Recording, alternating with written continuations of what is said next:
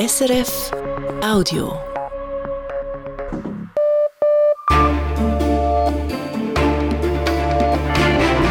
Radio SRF, Echo der Zeit mit Matthias Kündig.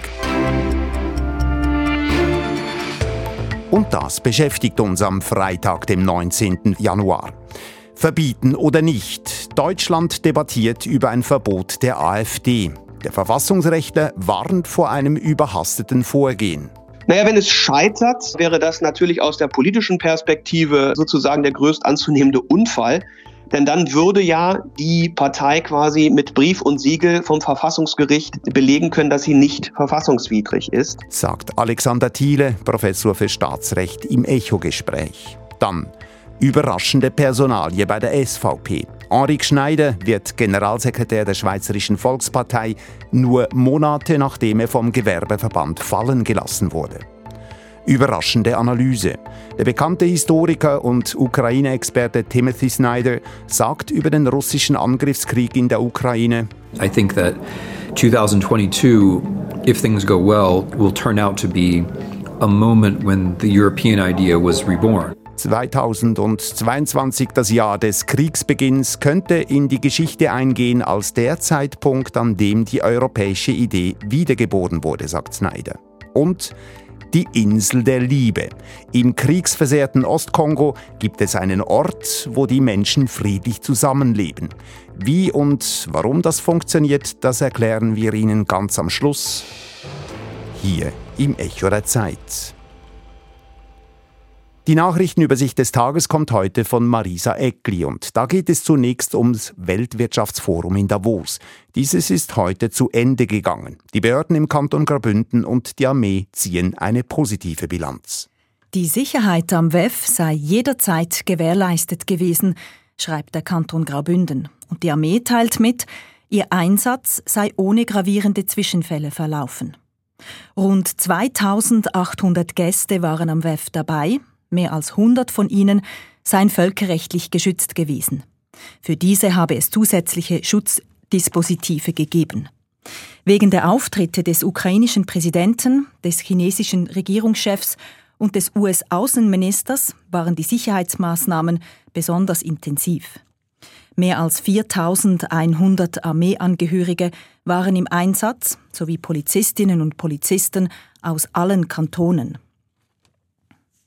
Das Schweizer Stimmvolk entscheidet in rund eineinhalb Monaten über zwei Initiativen zur Altersvorsorge. Nun hat die eidgenössische Finanzkontrolle veröffentlicht, wie viel Geld für den Abstimmungskampf budgetiert ist. Bei der Initiative für eine 13. AHV-Rente haben die Gegnerinnen und Gegner mehr als doppelt so viel Geld zur Verfügung als die Befürworterinnen und Befürworter, nämlich gut 3,5 Millionen Franken.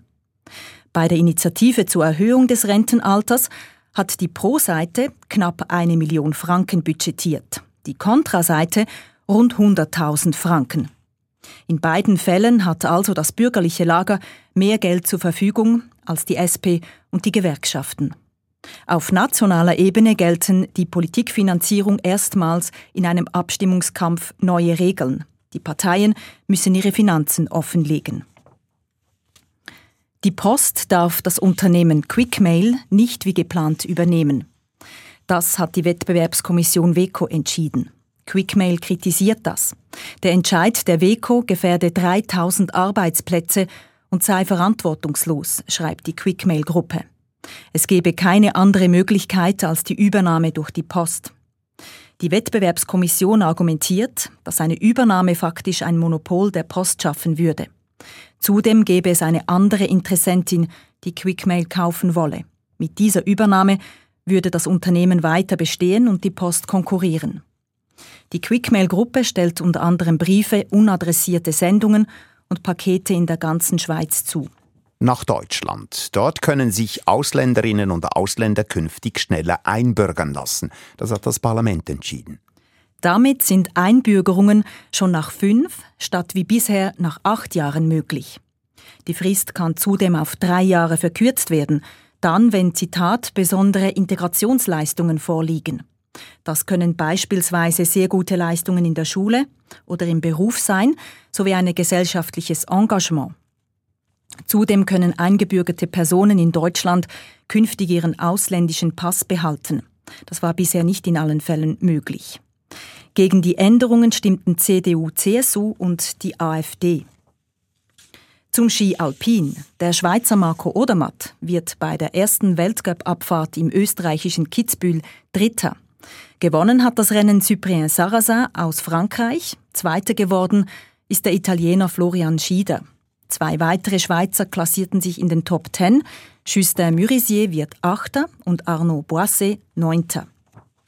Und noch Biathlon. Die Schweizerin Lena Hecki-Gross kann ihren ersten Weltcup-Sieg feiern.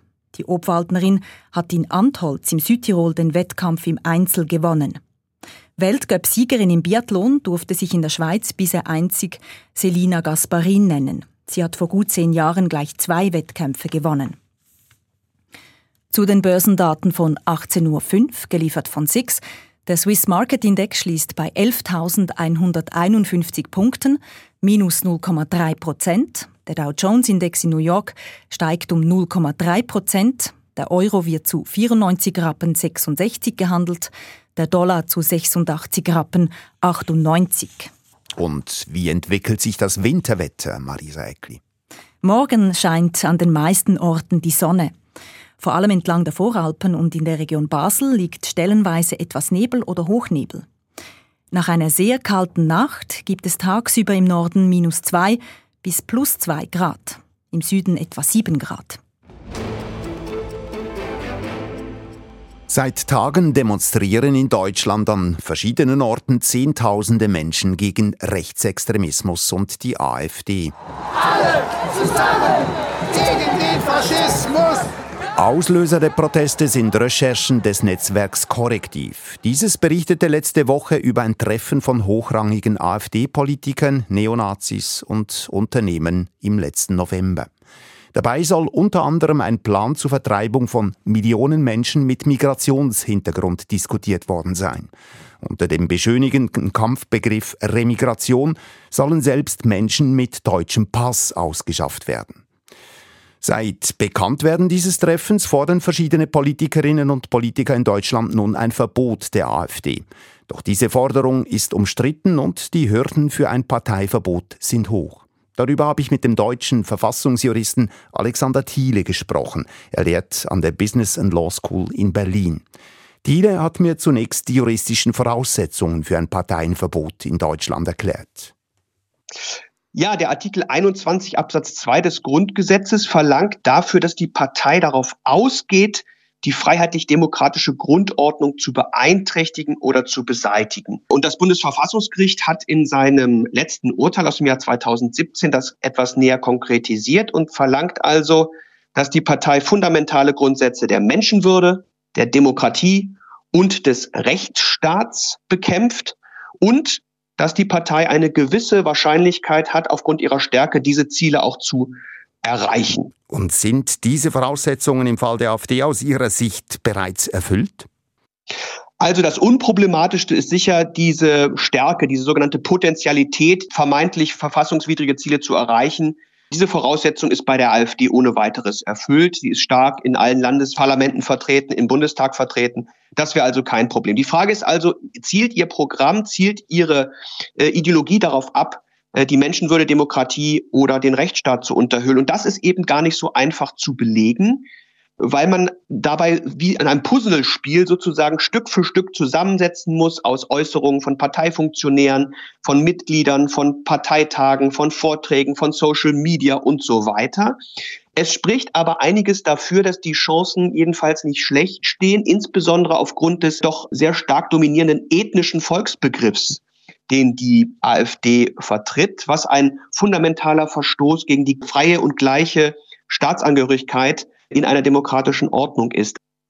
Was haben die Recherchen von Korrektiv, also von diesem Recherchenetzwerk über dieses Treffen von AfD-Politikern und Neonazis, haben diese Recherchen die nötigen Beweise dafür gebracht, dass ein AfD-Verbot angezeigt ist? Beim Parteiverbot ist es selten die eine Aktion, die eine Handlung oder die eine Aussage, die quasi das Verbot trägt, sondern es ist quasi dieses Zusammenkommen unterschiedlichster Formen von möglicherweise verfassungswidrigen Statements, Taten, Aussagen. Und insofern ist auch diese Recherche von Korrektiv nur ein weiterer Baustein, ein sehr bedeutender Baustein zweifellos, weil hier nochmal sehr stark diese Vorstellung einer Staatsangehörigkeit erster und zweiter Klasse zum Ausdruck kommt. Aber allein für sich genommen trägt es ein AfD-Verbot natürlich nicht, sondern wir brauchen eben noch sehr viel mehr, um sicher sagen zu können, dass die AfD als Ganzes verfassungswidrig ist. Was wären eigentlich die unmittelbaren Folgen eines Parteiverbots? Wie müsste ein solches durchgesetzt werden? Das Verbot, das dann ausgesprochen wird von, vom Bundesverfassungsgericht, führt dazu, dass diese Partei als aufgelöst gilt. Das bedeutet zugleich, dass eventuelle Mandatsträger ihr Mandat verlieren. Also Abgeordnete etwa im Bundestag verlören unmittelbar ihr Mandat. In der Regel wird dann auch das Vermögen eingezogen dieser Partei und es ist verboten, eine Ersatzorganisation zu gründen. Also man kann sich das nicht so vorstellen, dass dann einfach äh, die AfD 2.0 gegründet wird mit den gleichen Mitgliedern. Auch das wäre nicht möglich. Und was ist, wenn ein Verbotsantrag gestellt wird beim Bundesverfassungsgericht, dieser aber scheitert? Was wären da die Folgen?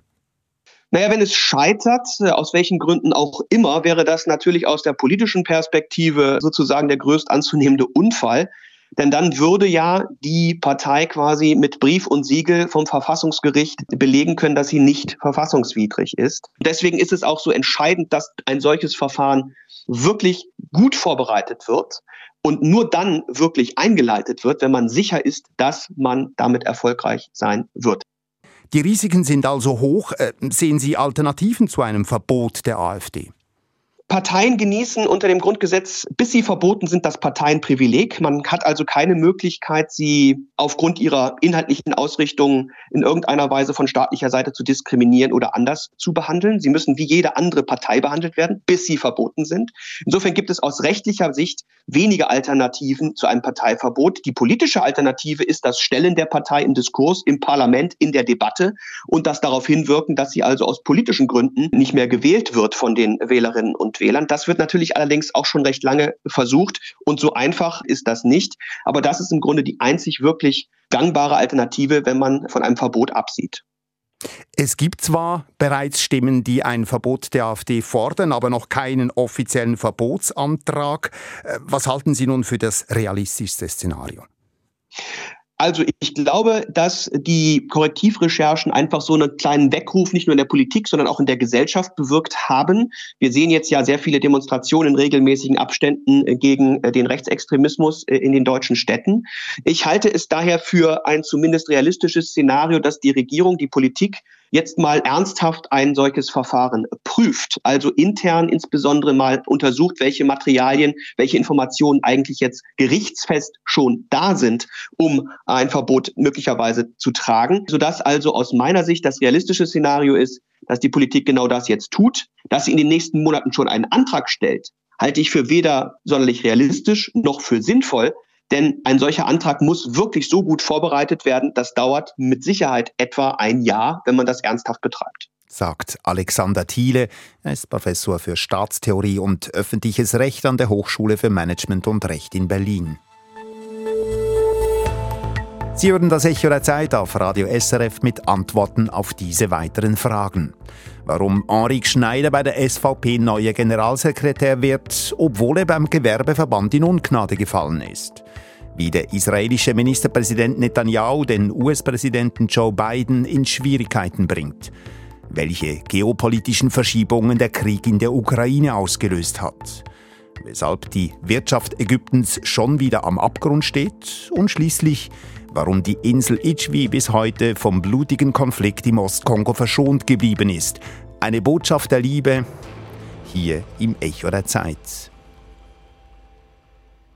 Die SVP ist im Umbruch. Im März bekommt die Partei einen neuen Präsidenten. Aller Voraussicht nach übernimmt Marcel Dettling dieses Amt. Er ist Nationalrat und Bergbauer aus dem Kanton Schwyz. Damit aber nicht genug. Gestern teilte die Partei nämlich bereits die nächste Personalrochade mit. Ab dem 1. März soll Henri Schneider das Generalsekretariat der Partei übernehmen. Der bisherige Generalsekretär Peter Keller tritt ins zweite Glied zurück. Inlandredaktor Philipp Schremli. Henrik Schneider, da war doch was. Genau. Eigentlich hätte Henrik Schneider letzten Sommer Direktor des einflussreichen Schweizerischen Gewerbeverbands werden sollen. Der Vorstand hatte ihn bereits gewählt. Doch dann zog der Verband in letzter Sekunde die Notbremse. Die Zeitung NZZ am Sonntag hat ans Licht gebracht, dass Schneider in seiner akademischen Laufbahn plagiert haben soll. Der Gewerbeverband gab daraufhin eine Untersuchung in Auftrag, welche viele der Vorwürfe bestätigte und ließ Schneider daraufhin fallen. Und nun ist Ulrich Schneider plötzlich wieder da, und zwar als Generalsekretär der größten Partei der Schweiz, der SVP. Die Vorgeschichte von Ulrich Schneider für die SVP kein Problem. Fraktionspräsident Thomas Eschi sagt, die Ausbotung von Ulrich Schneider aus dem Gewerbeverband sei aus seiner Sicht vor allem politisch motiviert gewesen. Er hat sich klar gegen eine EU-Anbindung ausgesprochen. Er hat sich klar gegen das Stromfressergesetz damals positioniert. Und für zahlreiche Mitglieder im Gewerbeverband war er mit diesen Positionen etwas zu SVP nah. Tatsächlich interpretierten viele Beobachter den Streit um Schneider auch als Richtungskampf dahingehend, wie viel Einfluss die SVP im Gewerbeverband künftig haben soll. Hat sich die SVP daher nun erbarmt und Schneider mit dem Jobangebot als Generalsekretär quasi ein Auffangbecken angeboten? Thomas Aschi sagt, im Gegenteil, wir suchen den bestmöglichen Generalsekretär für die SVP, den es gibt. Und äh, wir sind überzeugt, dass äh, mit Henrik Schneider wir diese Person äh, gefunden haben. Er ist bestens qualifiziert, liegt bei seiner Positionierung auf Linie der SVP und wir sind überzeugt, dass er diese Arbeiten, äh, die es braucht als Generalsekretär der SVP Schweiz, zur besten Zufriedenheit der SVP erfüllen wird. Und die Vorwürfe des Plagierens? Die SVP suche keinen Uni-Professor, sagt Aschi, sondern einen politischen Kopf. Und in der Politik gelten nun mal andere Regeln als in der Wissenschaft ich glaube, wir Politiker, wir plagieren, wenn Sie dieses Wort so verwenden möchten, uns selbst äh, sehr häufig. Das heißt, wir wiederholen und wiederholen immer wieder die gleichen Argumente zu gewissen äh, politischen Themen. Äh, das ist ein anderes Umfeld, als eben ein Wissenschaftler darin äh, tätig ist. Henrik Schneider selbst hat heute auf Anfragen von Radio SRF nicht reagiert. Dafür aber Nicolo Paganini. Er ist Nationalrat der Mitte und Mitglied der Gewerbekammer des Schweizerischen Gewerbeverbands. Paganini hatte sich letzten Sommer gegen Schneider als neuen Gewerbedirektor ausgesprochen, wegen der Vorwürfe gegen ihn. Dass nun eben dieser Schneider Generalsekretär der SVP wird, dazu sagt Paganini, der Generalsekretär ist natürlich nicht der Parteipräsident, er ist nicht das Gesicht der Partei. Das wäre beim Gewerbeverband eben anders gewesen. Dort ist der Direktor das Hauptgesicht, natürlich zusammen mit dem Präsidenten. Und das ist bei der Partei äh, anders. Die SVP wird sich das gut überlegt haben, ob sie das machen soll oder nicht. Paganini betont, dass er Schneider beim Gewerbeverband als akribischen Arbeiter erlebt habe. Wenn von ihm ein Dossier äh, bekommt oder wenn man eine Stellungnahme von ihm liest, dann hat das eben Hand und Fuß, dann ist es nicht äh, rasch hingeworfen, sondern es ist dann schon durchdacht, natürlich aus seinem Weltbild heraus entstanden, aber eben mit äh, viel Arbeit auch hinterlegt. Der bisherige SVP-Generalsekretär Peter Keller bleibt der Partei übrigens erhalten. Er wird künftig Schneiders Stellvertreter. Für ihn sei dies keine Degradierung, sagt Keller. Nein, gar nicht. Das ist äh, auch auf meinen Wunsch äh, so neu aufgestellt worden. Er möchte künftig wieder mehr inhaltlich arbeiten und sich weniger um organisatorische Aufgaben kümmern. Aber zurück zu Henrik Schneider und zur Frage, ob diese Personalie einen Einfluss auf den Kurs der Partei haben könnte. Bei den Themen Migration und Europa wohl eher nicht, dort hätten andere Köpfe in der SVP die Deutungshoheit, sagt Paganini. Hingegen könnte ich mir vorstellen, dass natürlich in der Wirtschaftspolitik, wo Herr Schneider einen strammen ordoliberalen äh, Kurs häufig gefahren ist, äh, dass er dort wird versuchen, zusätzlich Einfluss zu nehmen und dass es dort vielleicht auch äh, gewisse Korrekturen bei der Ausrichtung geben könnte. Übrigens, auch wenn die SVP Henrik Schneider bereits als Generalsekretär vorgestellt hat, offiziell gewählt ist er noch nicht. Dies sollte dann am 26. Januar durch den Parteivorstand vollzogen werden. Dass Schneider auf dem Weg dorthin noch fallen gelassen werden könnte, ist dieses Mal nun aber ziemlich unwahrscheinlich. Der israelische Ministerpräsident Benjamin Netanyahu hat sich öffentlich gegen eine Zwei-Staaten-Lösung ausgesprochen. Israel müsse auch Nein sagen können, verkündete er, auch zu den besten Freunden, also auch zu den USA. Israel müsse die Sicherheitskontrolle über das gesamte Gebiet westlich des Jordans behalten, so Netanyahu. Damit widerspricht er den USA, die auf eine Zwei-Staaten-Lösung pochen. Das zeigt, zwischen den engen Verbündeten gibt es Spannungen, die längst auch öffentlich zutage treten. Ein Problem auch für den US-Präsidenten Joe Biden. Die Analyse von USA-Korrespondent Andrea Christen. Diese Unterhaltung ist vorbei. So soll US-Präsident Biden am 23. Dezember ein Telefonat mit dem israelischen Ministerpräsidenten Netanyahu brüsk beendet haben. Angeblich haben die beiden seither nicht mehr miteinander gesprochen. Die Episode illustriert die Spannungen zwischen den USA und Israel und die Frustration im Weißen Haus, von der in US-Medien zu lesen ist. Schon vor dem Krieg waren die Beziehungen zwischen Biden und Netanyahu nicht einfach. Biden kritisierte die Rechtsaußenregierung in Israel für die umstrittene Justizreform. Doch das schien nach dem Terrorangriff der Hamas vorerst vergessen. Biden gilt als langjähriger und enger Freund von Israel. Nach dem Terrorangriff der Hamas am 7. Oktober stellte er sich demonstrativ hinter Israel und reiste persönlich nach Tel Aviv. Gleichzeitig versuchte Washington im Nahen Osten eine Eskalation zu verhindern. Israel wurde zur Zurückhaltung gemahnt. Die israelischen Streitkräfte müssten auf die Zivilbevölkerung im Gazastreifen Rücksicht nehmen, es müsse humanitäre Hilfe ins Kriegsgebiet gelangen. Diese Appelle wurden immer lauter, doch sie haben anscheinend keine große Wirkung. Die Zerstörung im Gazastreifen ist groß, es kam zu Zehntausenden zivilen Opfern. Kommt dazu, dass Biden und Netanyahu offenbar unterschiedliche Vorstellungen für die Zeit nach dem Krieg haben. Nur eine Zwei-Staaten-Lösung komme in Frage, heißt es aus Washington. Doch Netanyahu erklärte öffentlich, Israel müsse für das ganze Gebiet westlich des Jordans die Sicherheitskontrolle haben. So scheint er einen palästinensischen Staat auszuschließen. Damit treten die Spannungen zwischen Washington und Israel offen zutage. Noch hat Biden seine pro-israelische Position nicht grundsätzlich geändert. Im UNO-Sicherheitsrat haben die USA eine Resolution für einen Waffenstillstand im Gazastreifen per Veto blockiert.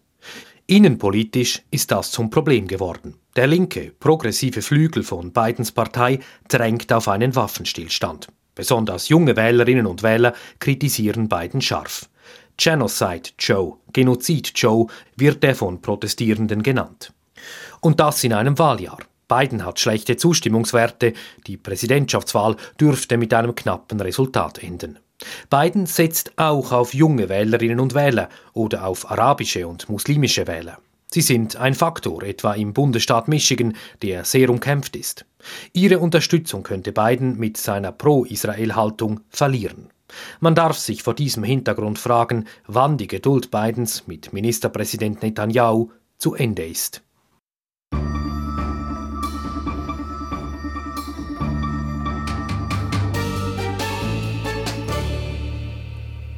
Der russische Einmarsch in die Ukraine vor bald zwei Jahren hat die Welt verändert. Das Wort Zeitenwende des deutschen Bundeskanzlers Olaf Scholz bringt es auf den Punkt.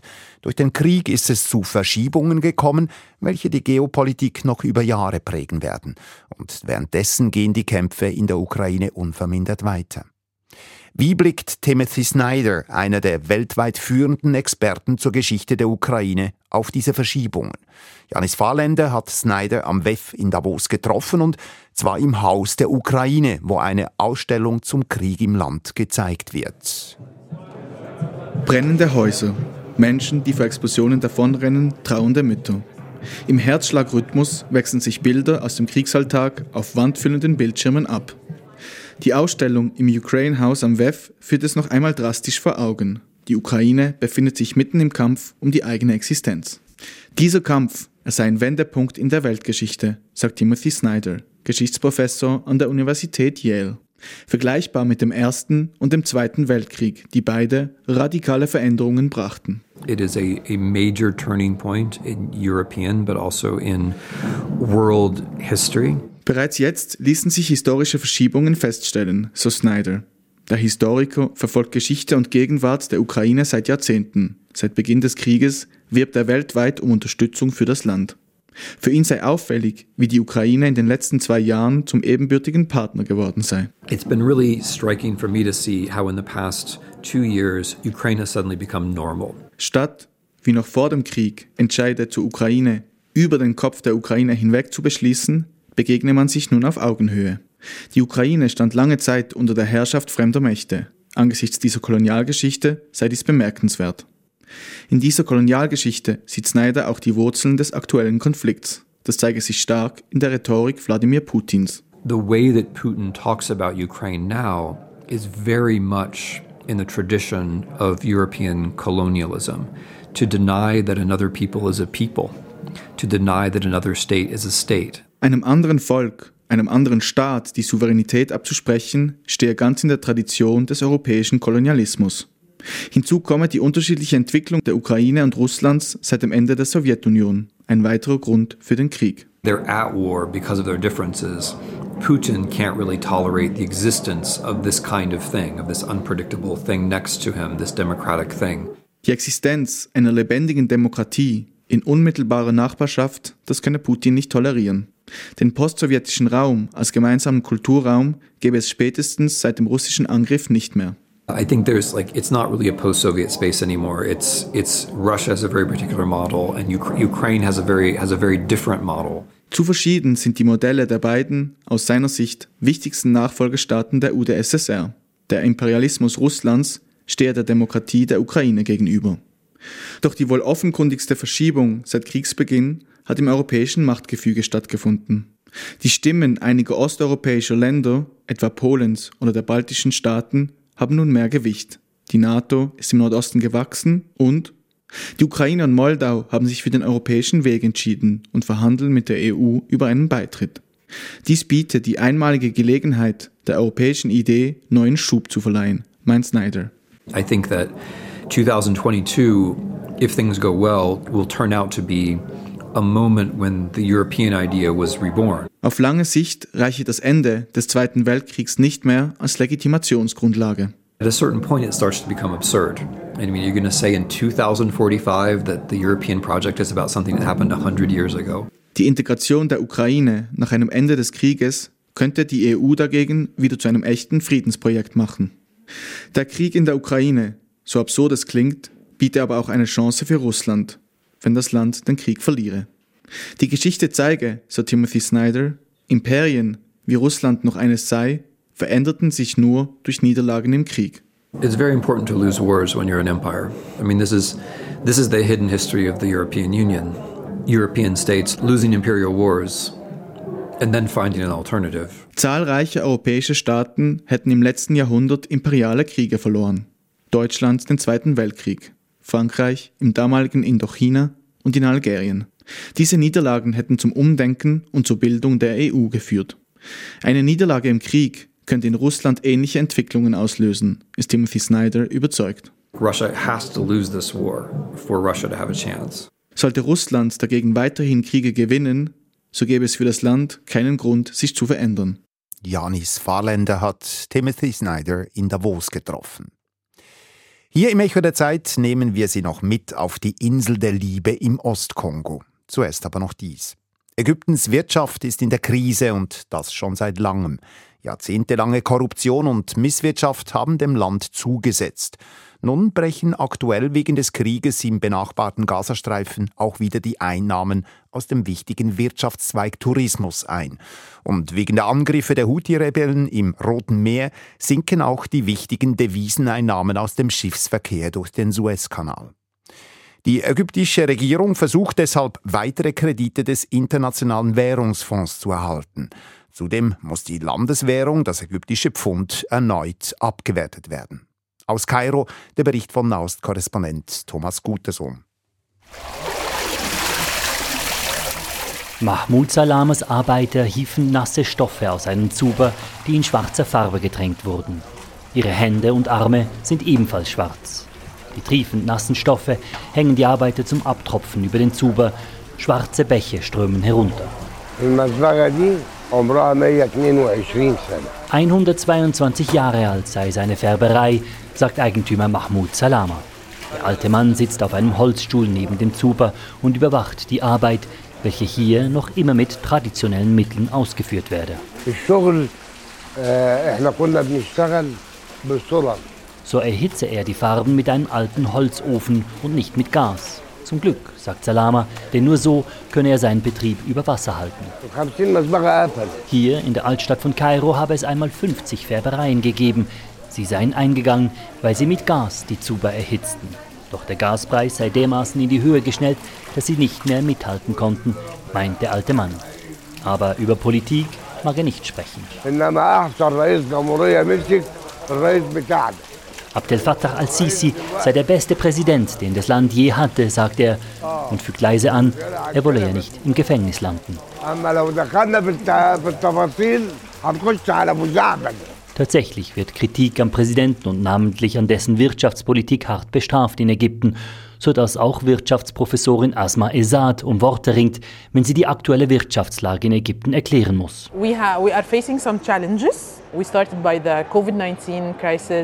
Ägypten habe mit enormen Herausforderungen zu kämpfen.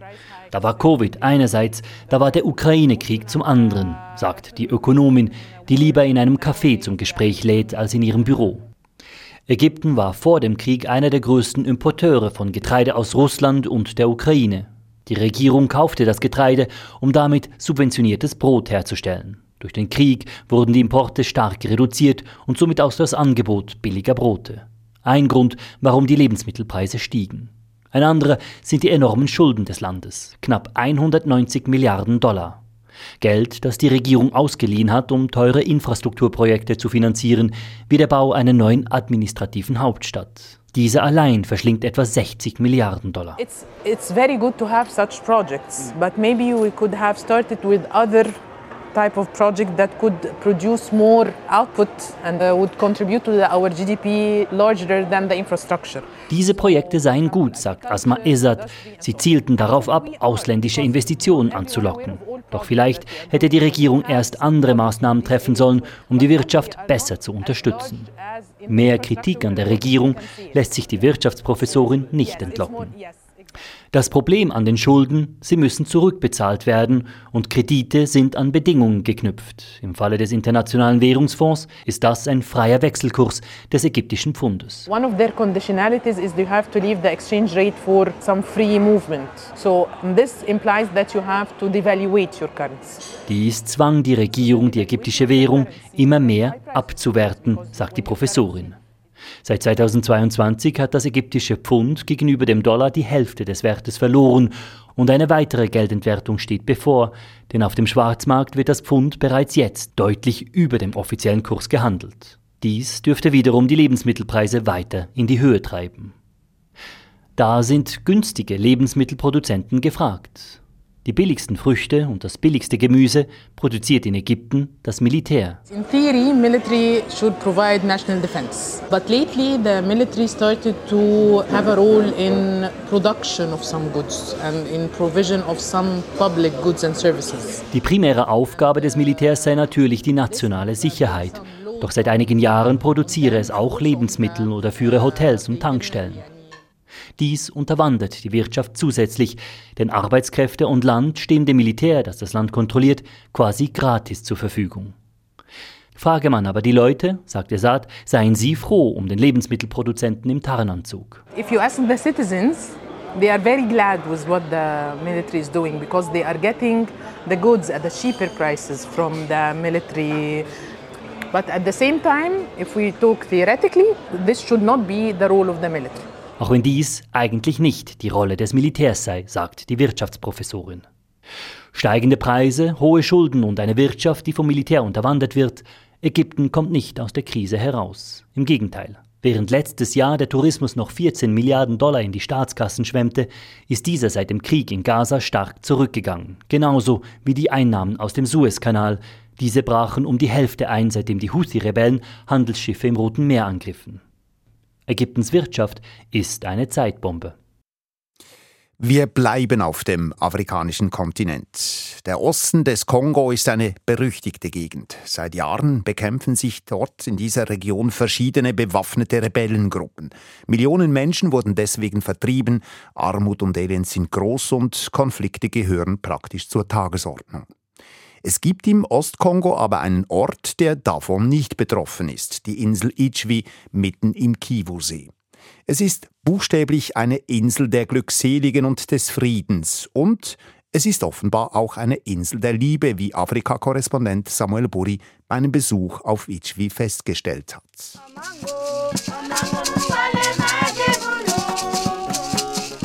Die Insel Ichwi entstand nach einem starken Regen, singt die Musikgruppe Ingwassa. Seither liegt sie durchs Wasser abgetrennt zwischen Kongo-Kinshasa und Ruanda im Kivu-See. Mehr über die Insel weiß Siedlungschef Hubert Proté. Der alte Mann im Anzug beugt sich gerade über das Geburtenregister. Ein riesiges Buch. Das ist Acte de naissance que nous délivrons aux enfants. Idris Bevölkerungswachstum ist überdurchschnittlich für den Kongo, fast 4% jährlich.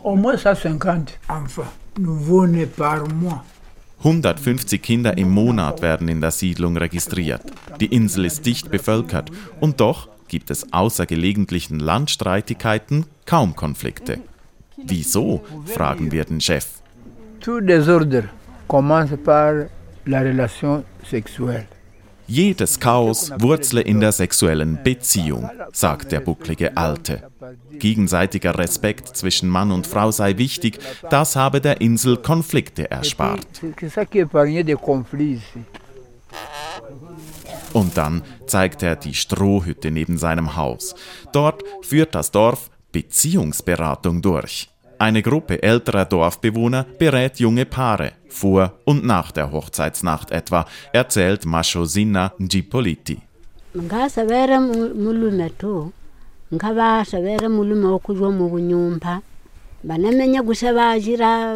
der Mann die Frau nicht beglücken kann, dann geben wir ihm für einige Zeit eine Kräuterpaste. Danach sollte es besser funktionieren. Klappt es dann noch immer nicht, steht auch mal eine erfahrene Frau dem Paar wortwörtlich zur Seite. Diese Form der Beratung war früher verbreitet, nicht nur im Kongo. Doch dann predigten Missionare dagegen. Heute hilft auch mal das Internet, erzählt die ältere Frau auf der Strohmatte. Neue Technologien bewirken, dass unsere Tradition bedroht ist. Bloß in einigen Gegenden der Insel wird sie noch so praktiziert. Die Männer und Frauen in der verrauchten Hütte sind überzeugt, ihre Beratung sorge für Frieden auf der Insel.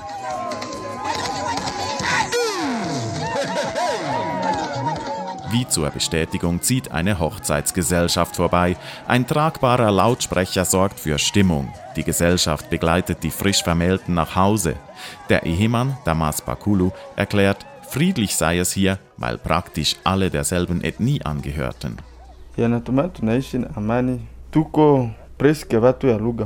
Wir sprechen dieselbe Sprache, darum gibt es nur selten Missverständnisse. Auch er und seine Partnerin wurden durch die Dorfälteren beraten, obwohl das Paar vor der Heirat bereits drei Kinder gezeugt hatte. Die Beratung schätzte Bakulu. Man lerne schließlich immer etwas. Wenn man seine Frau nicht kennt, es also im Bett nicht gut hat, dann wird sie eher in der Nachbarschaft Liebe suchen. Die traditionelle Art der Paarberatung auf Idri wurde wohl durch die Abgeschiedenheit der Insel erhalten. Internet gibt es erst seit wenigen Jahren. Die 350.000 Einwohner leben von Landwirtschaft und Fischerei, sind bescheidene Selbstversorger. Die Armut hat immerhin bewirkt, dass nie Rebellengruppen auf der Insel eingefallen sind. Doch die Überbevölkerung wird zum Problem. Es fehlt an Arbeit und das Land ist knapp. Am Seeufer, am Fuße der lieblichen grünen Hügel, stehen einige halbfertige Häuser. Hier wird ein Hotel gebaut. Der Aufseher Olivier Rubenga erklärt, die Insel sei lange vergessen gegangen. Notre entité a été longuement oubliée, ni par les gouvernements, ni par les partenaires. Weder Staat noch Hilfswerke hätten sich um die Insel gekümmert. Dabei wären Investitionen nötig, um Idri voranzubringen, so der 38-Jährige. Wir brauchen Partner, um den Tourismus zu entwickeln, Landwirtschaft und Fischerei, denn zunächst mal ist Geld nötig. Die Investition für das Hotel kommt von einem Arzt, der in der nahegelegenen Provinzhauptstadt Goma praktiziert. Doch es fließt spärlich. Darum ist der Hotelkomplex mit neun Bungalows seit fünf Jahren im Bau, erklärt Rubenga. Sowieso, der wichtigste Reichtum von Ijwi sei sein Frieden. Ijwi n'a jamais connu la guerre. Ijwi est pacifique, ça fait partie de la richesse.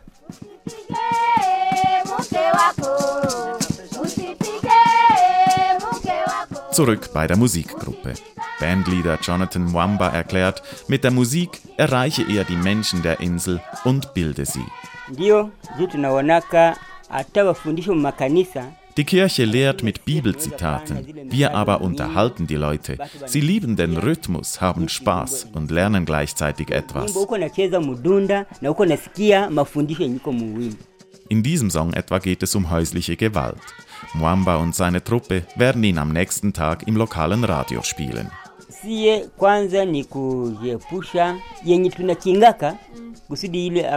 Wir predigen Liebe und Frieden in unserer Gemeinschaft, so dass wir auf der Insel Ijwi weiter friedlich zusammenleben können.